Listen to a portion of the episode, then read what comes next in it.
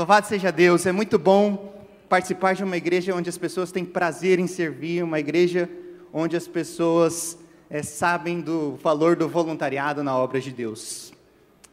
Boa noite, é um prazer estar aqui. É, eu sou o Vinícius da Tássia, sou coordenador de células dentro da Rede Uni e coube a mim hoje a, a responsabilidade de trazer a palavra nessa ter, nesse terceiro capítulo da nossa série Enraizados. Quem aqui viu, ouviu alguma das palavras anteriores da série? Glória a Deus. Cara, tá bênção demais, né? Deus tem falado coisas profundas ao nosso coração. Tem sido muito bom ouvir algo de Deus, algo que realmente eu tenho certeza que vai impactar a nossa geração, a nossa igreja, e isso vai ter efeitos com certeza por todo o nosso país. É, a, a, nossa série ela é baseada no livro Enraizados, do Benny Lipscher. Ele é pastor e fundador do Jesus Culture, que é um movimento que começou alguns anos nos Estados Unidos, hoje se tornou uma igreja e tem impactado jovens em estádios, é, bandas, através de músicas, enfim, é algo que começou um avivamento e tem trazido, através das experiências que ele relata no livro, grande aprendizado para a gente. É, uma das coisas que a gente aprendeu no livro é que no íntimo de cada cristão existe um desejo de profundo de impactar o mundo de forma visível e duradoura. A gente acredita no poder de Deus para a salvação de todo aquele que nele crê. E a gente olha para a realidade dos fatos e muitas vezes a gente se depara com uma realidade que não é bem aquilo que a gente acredita que seja o plano de Deus. E aí a gente, impactado pelo Espírito Santo, tem esse desejo de transformar a realidade, de transformar a nossa sociedade, de influenciar de alguma maneira. A gente tem usado como texto base da nossa, da nossa, da nossa série, o texto, vocês podem, ah, obrigado. É, o texto base da nossa série é João, capítulo 15, versículos 5 e versículos 16, que diz, você pode acompanhar pelo telão. Eu sou a videira, vocês são os ramos. Se alguém permanecer em mim e eu nele, esse dá muito fruto pois sem mim vocês não podem fazer coisa alguma. Vocês não me escolheram, mas eu os escolhi para irem e darem fruto, fruto que permaneça. Quando cada cristão está conectado com a videira que é Cristo, nasce em nós esse desejo natural de gerar frutos. E não é fruto qualquer, é um fruto que permanece. O acontece que, como o Luiz Otávio estava explicando para a gente semana passada, no processo de crescimento da planta mesmo, a última coisa que nasce são os frutos. Tem todo um processo para o fruto aparecer. Começa ali criando as raízes, e aí vai se desenvolvendo, o broto, e até que, enfim, nascem os frutos. É, na vida cristã, assim como na biologia, para os frutos aparecerem na nossa vida, também é fundamental que hajam sistemas de raízes. E é sobre isso que o livro fala e é sobre isso que a nossa série tem falado. Sobre esses sistemas de raízes que tem que ser criado no coração de cada cristão para que a gente possa alcançar e realizar os propósitos de Deus na nossa vida. Na Bíblia, a gente vê vários exemplos de pessoas que, homens e mulheres, que antes de serem grandemente usados por Deus para aquilo que Ele queria, eles também passaram por um processo. A gente já falou aqui de Davi, que foi ungido rei muito jovem, mas até ele assumir de fato o seu reinado, vários anos se passaram, e durante esses vários anos, Deus trabalhou nele um processo de crescimento, onde essas raízes foram sendo firmadas, para que quando ele assumisse o reinado e o propósito que Deus, o chamado que Deus tinha para ele, ele pudesse estar firme na palavra do Senhor. Jesus mesmo começou o seu ministério público quando ele tinha 30 anos. Então, ele se preparou durante esse tempo, para antes de começar o seu ministério público. E assim é com a gente. Eu tenho certeza que Deus, Ele quer te usar grandemente, mas antes Ele quer enraizar o seu coração dele e na, nos alicerces da palavra dele. Deus tem um propósito para cada um de nós, mas antes desse processo ele começa com uma, um enraizamento na palavra e no coração do próprio Deus. Durante a série, a gente vai falar de três solos, em que os nossos corações precisam criar raízes para a gente poder viver aquilo que Deus tem para a gente: intimidade, serviço e comunidade. Tá? Intimidade, serviço e comunidade. Hoje a gente vai falar do primeiro solo, o solo da intimidade. Mais de 10 anos atrás, eu estava começando a fazer estágio. Eu tinha passado na faculdade e eu tinha começado a fazer meu primeiro estágio. Então, eu estava entrando naquilo lá, no órgão público, e, e tudo aquilo para mim era muito novidade, brilhava meus olhos, processo, juiz e servidores, e tudo aquilo ali estava me chamando a atenção e eu falava, nossa, é isso que eu quero para mim. Então, aqueles servidores que eram meus chefes na época, eles se tornaram referências para mim. Eles se tornaram pessoas que eu queria aprender com eles, eu queria sugar tudo que eles pudessem me, me, me ensinar para eu aproveitar ao máximo aquela oportunidade. E um, uma pessoa que já tinha sido de igreja, dentre aqueles servidores, que era uma referência para mim, em uma conversa informal, ele falou: Cara, é, na igreja hoje em dia virou moda falar de intimidade. Todo mundo fala de intimidade, só se fala de intimidade. E quando eu ouvi aquilo, por ele ser um referencial para mim, aquilo me impactou de alguma forma. E eu falei, pô, é, pior que não é verdade. E durante um tempo, eu ficava, quando eu ouvia algum pastor pregar sobre intimidade, alguma palavra sobre intimidade, eu falava, ah, pastor só está falando isso porque virou moda. Ah, só está falando isso porque virou moda. E eu criava um certo bloqueio no meu coração. Acontece que isso já faz mais de 10 anos e a igreja ela continua falando sobre intimidade. Você sabe por quê? Porque intimidade com Deus não é moda. Intimidade com Deus é alicerce da vida cristã. Então a gente vai falar de intimidade porque isso sim é necessário para Deus nos usar. Sem intimidade com Deus não existe vida cristã. A gente precisa se relacionar com o nosso Pai. A gente vai falar hoje de três passos, três caminhos que a gente tem, tem que trilhar para ter e criar intimidade com Deus. O primeiro dele é priorize o secreto. Antes de Deus nos usar para grandes coisas, Ele quer desenvolver um relacionamento individual com a gente no secreto. Mateus capítulo 6, versículo 6. Se você quiser abrir a sua Bíblia para você anotar alguma coisa, você fica à vontade. Se eu estiver muito rápido, eu vou um pouquinho mais devagar. Mas o texto está aqui e você pode acompanhar pelo telão. Mateus capítulo 6, versículo 6 diz: mas quando você orar, vá para o seu quarto, feche a porta e ore ao seu pai que está no secreto. Então, o seu pai que está no secreto o recompensará. Tudo começa pelo secreto. Eu estava conversando com a minha esposa, e ela é arquiteta, e ela estava me ensinando é, um pouco sobre construção civil, e ela estava me falando que. É, porque a gente está morando numa casa que era de um engenheiro, então ela é muito bem construída, e você quase não vê rachadura. Quantos aqui conheceram Rony e gente está morando lá na casa que é deles, é, e assim, é, ele, ele, é engenheiro, então ele pesquisou, ele construiu, e você vê que é uma casa muito bem construída, quase não tem rachaduras. E aí, eu estava conversando com a minha esposa e ela estava me explicando que dentro de, para você construir uma obra, fazer uma obra, a fundação ela é essencial. Quando uma fundação é bem feita, você vai ter uma casa duradoura, uma casa boa que vai durar, mesmo com o tempo, ela vai é, evitar esses danos. Agora, se uma fundação ela é mal feita, pode saber que você vai ter problema.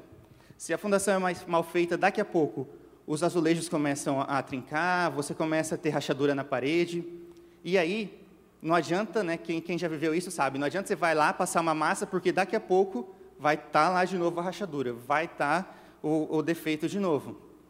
E ela estava me explicando que para você resolver isso, é só destruindo aquela parte e fazendo de novo começando desde a base para ir só então ir para a parte visível. Cara, eu já fiz reforma lá em casa e a coisa que é menos prazeroso gastar durante uma reforma é na parte que você não vê. Quando você vai fazer a reforma daquilo que tá, vai ficar bonito, vai pintar, vai fazer decoração, aquilo ali dá prazer de gastar, porque você vai ver. Agora, quando é para fazer tubulação, estrutura, você normalmente não tem grande prazer em gastar naquilo. Mas, para uma casa permanecer de pé, a gente sabe que isso é essencial. E é assim na vida com Deus. Eu tenho certeza que Deus quer levantar entre nós cristãos que vão ser grandes influenciadores, cristãos que vão influenciar esse mundo como pastores, como missionários, como juiz, empresário, como um influencer nas redes sociais. Eu tenho certeza que Deus quer levantar isso no nosso meio. Mas antes dele começar esse processo em você, é necessário que a gente comece pelos fundamentos. Comece no secreto. Comece vindo Deus o que Ele quer, o que Ele quer falar para a gente em intimidade. Davi, ele foi ungido rei, e logo depois que ele foi ungido rei, ele não foi correndo para o castelo tomar posse. Como a gente já falou, passaram vários anos. Davi foi ungido rei e ele foi para o campo. E foi no campo que Deus trabalhou a intimidade com Davi. O campo era o lugar secreto de Davi. Foi lá no campo que Deus habilitou Davi para vencer. Foi lá no campo que Deus ensinou Davi a lutar contra ursos e leões para vencer o gigante e cumprir os propósitos de Deus na vida dele. É no secreto que Deus trabalhou em Davi. Ele não foi direto para cumprir o chamado dele para ser rei, e ele já tinha sido ungido. O nosso primeiro chamado, como cristão, não é para a gente mudar Judá, Samaria e os confins da terra. O nosso primeiro chamado como cristãos é estar com Deus e ficar junto dele. Olha que interessante. Marcos capítulo 3, versículo 13. Jesus subiu a um monte e chamou a si aqueles que ele quis, os quais vieram para junto dele. Ele escolheu doze, designando-os para que para que estivessem com ele, enviasse-os pregar e tivessem autoridade para expulsar demônio. Antes de qualquer coisa, Deus os chamou para que estivessem com ele. O nosso chamado principal é se relacionar com Jesus, é estar junto dele, é caminhar perto da presença dele.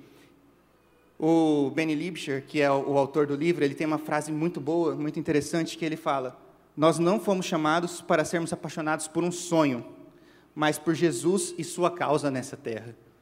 É muito legal você ser apaixonado por aquele chamado que Deus te deu. Eu sempre soube desde muito novo que Deus tinha um chamado para eu trabalhar no meio jurídico em algum cargo que eu pudesse exercer influência. E eu era apaixonado por isso, mas durante um tempo, principalmente quando eu estava estudando para concurso, isso se tornou até uma paixão maior do que amar o próprio Deus. E não é isso que Deus tem para gente. Mesmo que seja o chamado que Deus tem para você, ele não pode ocupar o lugar de Deus na sua vida. O seu primeiro chamado é amar a Deus e se relacionar com Ele. E isso é muito importante, porque é no relacionamento com Jesus que a gente descobre quem realmente nós somos e qual é o nosso verdadeiro chamado. Eu estou até hoje digerindo uma palavra que o Philip Breder deu há algum tempo, que, se eu não me engano, citando C.S. Lewis, ele fala que só quando a gente coloca o nosso amor por Deus acima de todas as coisas, todos os nossos amores entram em ordem. Só quando a gente ama Deus, assim, coloca o nosso amor por Deus acima de todas as outras coisas, todos os nossos outros amores entram em ordem. Cara, isso é forte. É só com intimidade com Deus que a gente consegue viver a paz que excede todo o entendimento. É só em Deus que a gente consegue descobrir a nossa identidade, o nosso propósito e o nosso destino. Se a gente começa qualquer coisa antes desse princípio, a gente já está fadado ao fracasso, porque a gente não vai saber quem a gente é, qual é o nosso propósito e qual é o nosso destino. A gente já começa perdido. Ainda que a gente esteja cheio de boas intenções, querendo fazer as coisas para Deus, sem receber primeiro uma palavra de Deus, a gente começa perdido. Muitas pessoas elas querem ser usadas por Deus, mas elas não têm estratégia correta. Elas pedem por avivamento, mas não pagam preço por oração, em oração e em relacionamento com Deus. Um tempo atrás, a gente decidiu que ia fazer um retiro de coordenação. E aí a gente se organizou, juntou os líderes, os supervisores, falou: então vamos fazer. A gente fez uma escala de oração. E eu, durante dois meses, a gente se reuniu isso dois meses antes do retiro, durante dois meses eu acordava todo dia, três horas da manhã, para orar. E eu orava por aquilo, e eu clamava para Deus, e quando aconteceu o retiro foi uma bênção. Cara, palavras sensacionais, pessoas sendo salvas, milagres acontecendo, e a gente voltou daquele retiro cheio de, de alegria pelo que a gente viveu. Aí no ano seguinte, a gente se reuniu de novo e falou: vamos fazer retiro de coordenação de novo. Só que dessa vez, eu achava assim: pô, agora a gente já tem experiência, a gente já tem histórico de sucesso, pô, a gente já fez, já deu um certo uma vez, então vai ser bênção. E eu acabei deixando de lado a oração. A gente não tornou aquilo uma prioridade. Mas, como eu disse, a gente até já tinha uma experiência prática de fazer retiro. Então a gente estava com banda e som estruturados, é, estrutura da chácara é, conferida, preletores, estava tudo em ordem. Então estava tudo é, ajeitado para a gente fazer o retiro. Até ali não teria nenhum problema. Inscrições também, número de inscrições super bom, já tinha pagado o retiro. Falei, cara, não tem nada para dar errado. Aí, faltando uma semana para o retiro, um liderado me ligou, falou, Vinícius, é, eu vou no retiro e eu quero levar um primo meu. Falei, pô, legal, cara, vamos lá. Falou, só tem um problema, esse meu primo tem surtos espirituais. Falei, meu amigo, para um batista que nem eu, aquilo foi suficiente para eu ficar orando até o retiro uma semana inteira, 24 horas por dia. O, o, a banda estava tocando no retiro, eu ficava orando e olhando para o menino, tipo, Deus. O preletor estava falando, eu estava orando. Eu estava pregando, eu estava orando, porque eu estava desesperado. Chegou o final do retiro e, graças a Deus, nada aconteceu. Mas ali ficou uma lição muito importante de nunca menosprezar a oração. Porque eu sabia que quando, aquela uma semana antes, eu sabia que se acontecesse alguma coisa, eu não ia estar preparado. E Deus me ensinou, através de uma lição um tanto doída na época, que a gente deve sempre começar qualquer coisa pela oração. É... Então, o primeiro passo para você criar intimidade é priorize o secreto. Não comece nada na sua vida, não faça nenhum plano sem ir para Deus e perguntar antes sem perguntar se aquilo é sonho dele para sua vida, se aquilo é o que ele tem para você. O segundo passo, vá para a sala interna. Quantos aqui se lembram, assistiram aquele filme Quarto de Guerra? Eita, bastante gente. Legal. É impressionante como Deus age de forma diferente quando a gente vai para um lugar a sós com Ele, quando a gente tem um tempo a sós com Ele. Cara, eu amo buscar Deus aqui no culto. A gente ficou um ano morando mais à distância, então a gente não estava cultos de sábados regularmente aqui. Isso fazia muita falta para a gente. É muito bom estar tá aqui no culto, esse louvor, esse, essa atmosfera espiritual, tudo isso gera um clima muito bom e é muito bom buscar Deus em comunidade. Eu também amo muito e eu gosto muito de buscar Deus com a minha esposa, meditar a palavra de Deus com a minha esposa. Isso é muito bom e também traz frutos muito grandes para o nosso relacionamento, né? nos aproxima muito em Deus mas nada disso substitui o tempo a sós com Deus.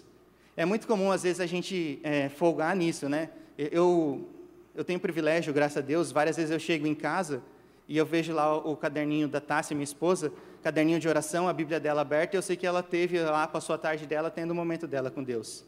Seria muito fácil para mim folgar na vida Deus, na vida com Deus que ela tem aproveitar para mim, para ela ser o alicerce espiritual da minha família. Mas Deus chama cada um de nós para ter um tempo a sós com Ele, individual. A vida, a vida com Deus é individual de cada pessoa. Uma coisa não anula a outra. A gente sempre vai buscar Deus em, em, em comunidade, a gente vai buscar Deus como casal, mas também a gente vai buscar Deus no individual. Houve um tempo na história de Israel que eles estavam passando por um período muito difícil. Durante o reinado do rei Acabe e da rainha Jezabel, o país estava tomado por todo tipo de idolatria e imoralidade. E Deus ele levantou um homem chamado Jeú para estabelecer a justiça dele naquele tempo. Segunda Reis, capítulo 9, versículo 10, de 1 a 10, para quem está anotando e está procurando na Bíblia, fala o seguinte trecho, vocês podem acompanhar pelo telão. Enquanto isso, o profeta Eliseu chamou um dos discípulos dos profetas e lhe disse: Põe a capa por dentro do cinto, pegue esse frasco de óleo e vá para Ramote de Leade. Quando lá chegar, procure Jeú, filho de Josafá e neto de Ninsi. Dirija-se a ele e leve-o para uma sala longe de seus companheiros. Depois pegue o frasco, derrame o óleo sobre a cabeça dele e declare: Assim diz o Senhor: Eu o estou ungindo rei sobre Israel. Então abra a porta e fuja sem demora. Então o jovem profeta foi a Ramote de Gileade. Ao chegar, encontrou os comandantes do exército reunidos e disse: Trago uma mensagem para ti, comandante. Para qual de nós? perguntou Jeú. E ele respondeu: Para ti, comandante. Então Jeú levantou-se e entrou-se na casa em uma sala interna. Então o jovem profeta derramou o óleo na cabeça de Jeú e declarou-lhe: Assim diz o Senhor, o Deus de Israel: Eu o estou ungindo rei de Israel, o povo do Senhor. Você dará fim à família de Acabe, seu senhor, e assim eu vingarei o sangue dos meus servos, os profetas, e o sangue de todos os servos do Senhor derramados por Jezabel. Toda a família de Acabe perecerá. Eliminarei todos os de sexo masculino de sua família em Israel, seja escravo, seja livre Tratarei a família de Acabe como tratei a de Jeroboão, filho de Nebate, e Baasa, filho de Aías. E Jezabel será devorada por cães num terreno em Jezreel, e ninguém a sepultará. Então ele abriu a porta e saiu correndo. Foi numa sala interna que Deus deu a unção sobre Jeú, para que ele fosse estabelecido como rei e trouxesse, e trouxesse cura sobre a terra de Israel naquele tempo. É numa sala interna que Deus quer se comunicar com você. É numa sala interna que Deus tem um recado e quer se falar com você. A gente vive reclamando da situação do mundo, a gente fala que está difícil, né, que os tempos estão difíceis. É, a gente olha para o lado e vê realmente situações que às vezes parecem desanimadoras. Mas eu tenho certeza que se a gente fosse para Deus e perguntasse quais são os planos dele para essa terra, a gente ficaria muito mais cheio de esperança. Sabe, eu creio que Deus está se movendo durante, em todo o mundo, fazendo grandes coisas. A gente viu aqui o Descende, cara. Milhares de jovens, só aqui no, no Brasil, encheram estádios para proclamar e adorar o nome de Deus. Isso virou notícia nos jornais seculares. Líderes de outras religiões comentaram do avivamento que está acontecendo no povo de Deus. Deus está se movendo na terra. O Jesus Culture também é um exemplo que faz anos que tem levantado estádios, enchido estádios de pessoas adorando o nome de Deus. A Bethel Church, assim como outras igrejas no Brasil e no mundo, tem vivido um avivamento sim. E eu tenho certeza que é o avivamento, o avivamento vai chegar no nosso tempo, já chegou. E se você for para a sala interna, Deus vai te revelar como você vai participar desse avivamento que está acontecendo. Foi na sala interna que, deu, que o profeta trouxe revelação a Jeú. Foi na sala interna que Jeú entendeu como ele livraria o povo de Israel. Foi ali que ele foi ungido. Quando você vai para a sala interna e enxerga com clareza aquilo que Deus está fazendo, você se enche de esperança, porque você vê que Deus tem todo o controle sobre o mundo e o mundo não está perdido como parece. Deus está no controle sim. E aí você se enche de esperança, se empodera para ir, para transformar, para mudar, e aí sim cumprir o seu propósito. Não faça nada, não viva o seu ministério, o seu chamado, não coloque aquilo que Deus te deu sem antes de ir para ter um momento a sós com Ele. Não venha só aos cultos de sábado, tenha um momento legal e depois vá viver a sua semana como se já, já bateu ponto com Deus. Tenha um tempo a sós com Deus todos os dias. Acorde cedo e receba o maná dele para o que ele tem para o seu dia. Receba a palavra dele para que ele guie os seus passos. Não viva como vivem os cegos que, desse mundo que não sabem para onde vão. Você tem uma direção, o próprio Deus te dá a direção todos os dias. Então busque nele o que ele tem para você. Primeiro, lugar para se ter intimidade, priorize o secreto. Segundo lugar, vá para a sala interna.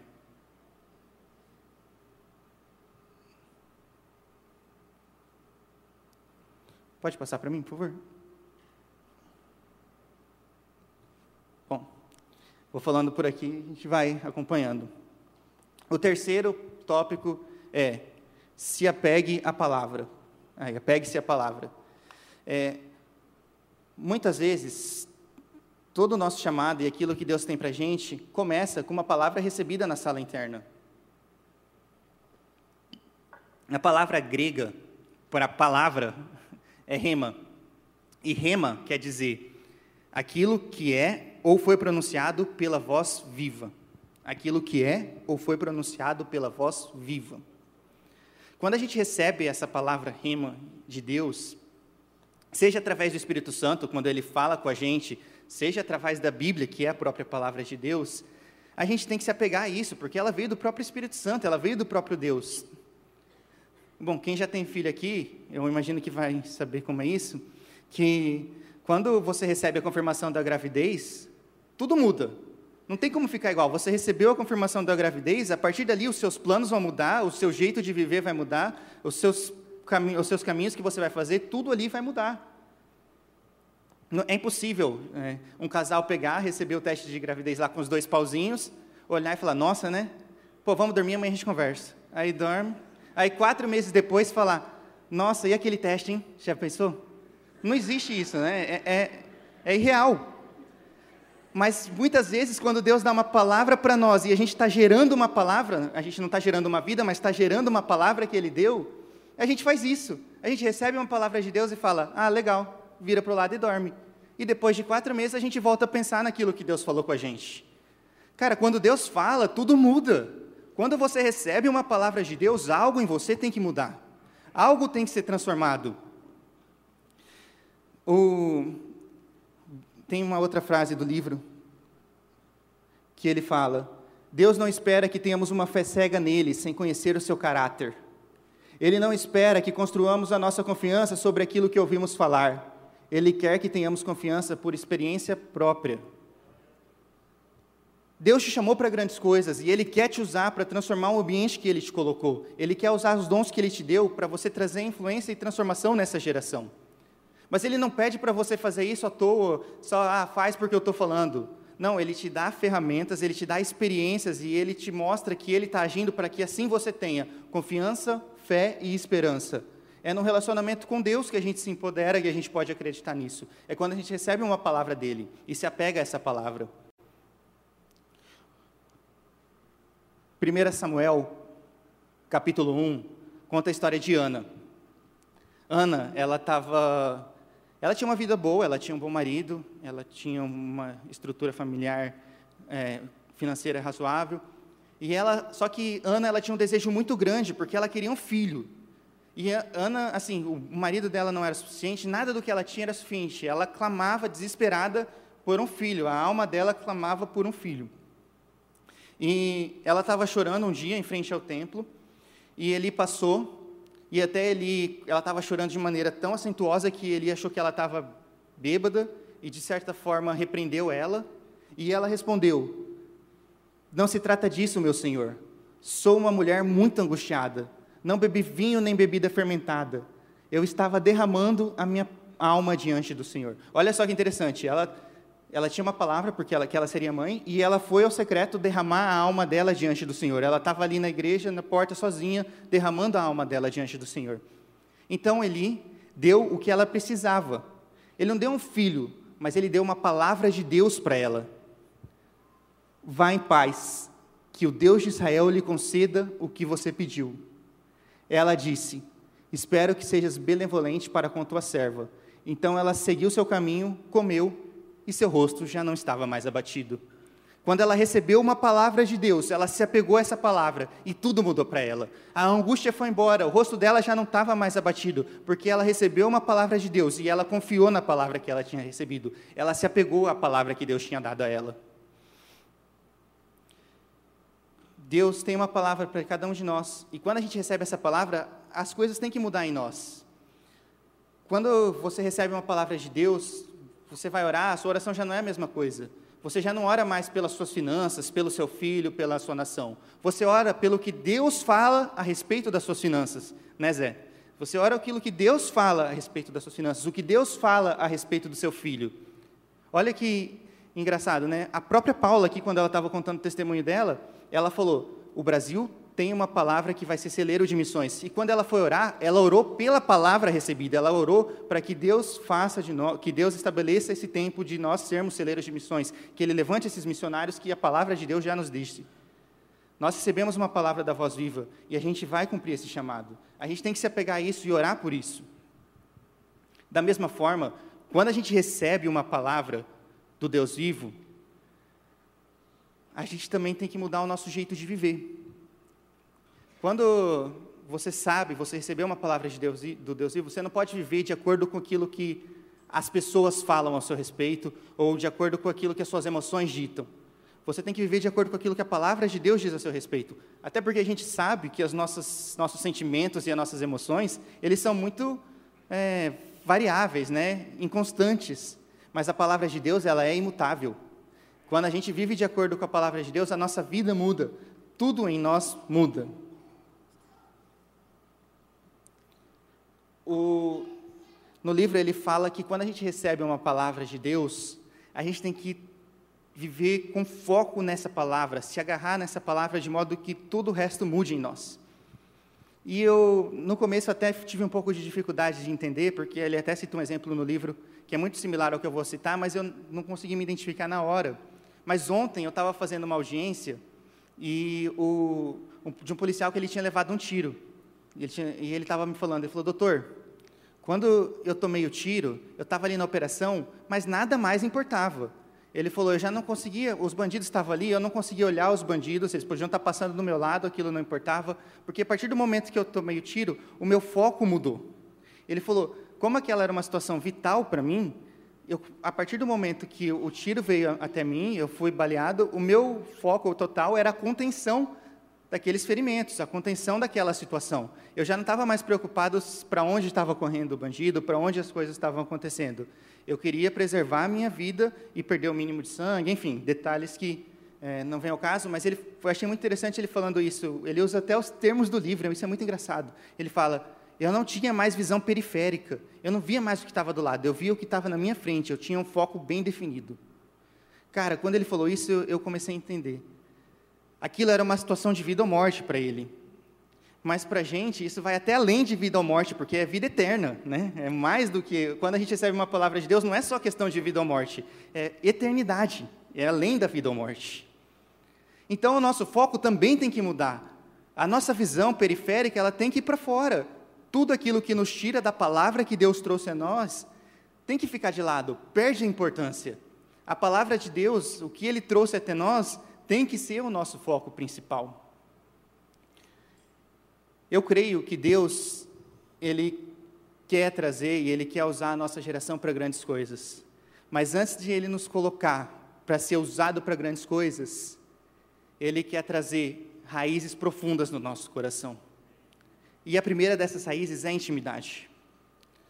Se você hoje não tem intimidade com Deus, comece a sondar o seu coração. Sabe, eu tive que fazer essa pergunta para mim mesmo, porque quando eu sabia que eu ia pregar, e eu sabia que o tema seria intimidade, eu fui preparar a palavra segunda-feira, e aí eu peguei e falei assim, ah, tranquilo, é, é o tema intimidade do livro. A primeira coisa que eu fiz foi abrir o livro. Eu já comecei com a estratégia errada, porque eu falei, ah, vou pegar o livro aqui e vou resumir. E Deus falou, não, não, não. Você vai primeiro me buscar no secreto, na sua sala interna, para depois receber a palavra que eu quero falar através do livro mas quem vai dar a palavra sou eu. E eu comecei a perceber que muitas vezes a gente, na ânsia de fazer as coisas, a gente deixa a intimidade de lado. Na ânsia de querer cumprir aquilo que Deus nos falou, de querer de realizar grandes coisas, a gente deixa o secreto de lado. Eu vou pedir para a banda subir, e eu queria conversar com você agora. Assim como eu precisei sondar o meu coração nessa semana, para entender como eu estava vivendo a minha vida, se eu realmente estava tendo intimidade com Deus, faça isso nesse momento. Eu sei que, como cristão, provavelmente você tem um chamado pra, de Deus para a sua vida. Com certeza você tem um desejo de mudar a realidade, seja onde você esteja, seja na sua empresa, seja no órgão público que você trabalha, seja como um profissional liberal, eu sei que há em você o desejo de trazer transformação na vida de outras pessoas e na realidade que você está vendo. Mas comece a buscar em Deus se você tem feito algo para que isso aconteça. Se você tem buscado nele aquilo que ele quer te usar. Se você tem gerado nele a palavra que você recebeu. Você tem priorizado o secreto? Você tem ido todos os dias, ou pelo menos uma vez no dia, buscar o que Deus tem para você? Você tem aberto a palavra de Deus e lido ali as palavras que Ele tem para você naquele dia? Você tem buscado as suas forças, a sua direção na palavra de Deus? Ou você abre o Instagram e fica ali e planeja o seu dia conforme vai acontecendo? Você tem ido para a sala interna? Você tem ido buscar a Deus no secreto ali, você e Deus? tratar o seu relacionamento com Ele. Ou você vem aqui no culto, tem um momento legal, se entrega verdadeiramente, mas você vai para sua casa e beleza, até sábado que vem, Deus. Como tem sido isso para você? Sabe, são perguntas difíceis de responder e muitas vezes a gente até mente para nós mesmos. E eu vou confessar que durante quando eu estava pensando e refletindo sobre isso, eu comecei até a me enganar. Falei, não, até que eu tô com uma vida legal e tal. Mas será mesmo que a gente está com intimidade? Você tem se apegado à palavra que Deus deu? Ou você tem sido como o vento que vai de direção a outra, como a fumaça que vai sendo levada pelo vento? Você tem se apegado àquilo que Deus revelou para você? Porque muita gente, muita gente que está aqui, já teve revelações verdadeiras da palavra de Deus para sua vida. Já ouviu e já sentiu que era aquilo que Deus tinha. Mas, assim como eu dei o exemplo do pai e do casal que deixa para lá o filho, foi deixando a palavra e foi vivendo a vida. E hoje talvez nem se lembre dessa palavra que Deus deu. Hoje talvez nem se lembre daquilo que Deus falou. Você foi passando e a vida foi levando e parece que está tudo até legal, está tudo bem. Mas agora, quando você, Deus, você foi sondando seu coração, Deus está revelando de novo essa palavra que Ele tem para você e está mostrando que Ele quer mudar sim algumas prioridades na sua vida. Deus ele quer se relacionar com você em intimidade. Então eu queria te convidar a ficar de pé nesse momento e a gente vai cantar de novo aquela, aquela música Avivamento. Enquanto a música estiver sendo cantada, vai fazendo dela essa oração, pedindo para que você tenha intimidade com Deus. Vai pedindo para que você volte às primícias, ao mais perto do relacionamento. É, a gente sabe quando a gente tem intimidade ou não. Eu sei se eu tenho intimidade com a minha esposa ou não. Eu sei se eu tenho intimidade com meu irmão ou não. Então a gente sabe se tem intimidade com Deus. Sonde seu coração enquanto a música toca.